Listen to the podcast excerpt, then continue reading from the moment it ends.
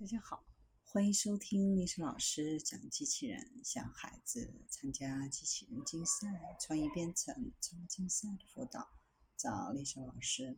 欢迎添加微信号幺五三五三五九二零六八，或搜索钉钉群三五三二八四三。今天历史老师给大家分享的是受河豚启发的无人机。科罗拉多大学博尔德分校和卡尔加里大学的研究人员合作。开发了一种可扩展的结构，这种结构可用于开发形状变化的空中机器人。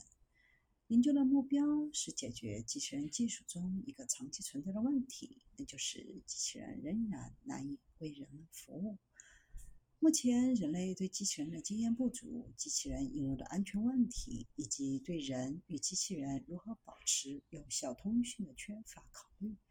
当考虑使用空中机器人的时候，所有这些问题变得更加复杂。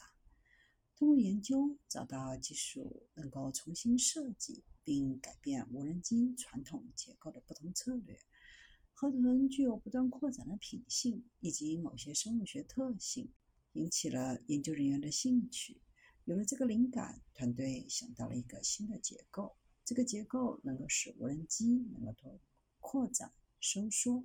来快速改变形状，设计提供了几种新的通讯特性，并具有潜在的安全优势。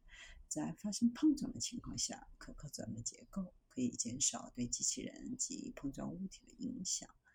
这种机器人具有一个自由度的制动器，可控制围绕无人机的可扩展结构的尺寸和刚度。比如，当无人机在杂乱的空间中飞行或即将与物体碰撞的时候，执行器可以通过覆盖其螺旋桨和内部电子设备来展开结构，保护无人机。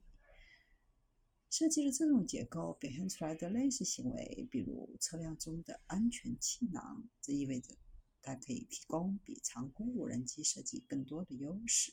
由于它类似安全气囊，可以最大程度减少机器人在与机器人路径上的物体碰撞时所遭受的损害。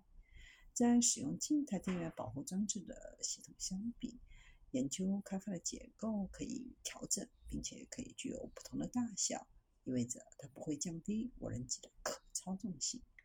这种结构也用作通讯工具。使得机器人能够更改大小和外观，比如收缩和扩展。当无人机检测到周围环境中存在特定类型的危险或刺激时，可以对其进行编程，使其扩展，并向远处的人提供警告。未来还将探索被驱动的可扩展结构如何通过使机器人更具表现力来支持人机交互。什么样的结构能够使机器人能够使用新型的手势来传达信息？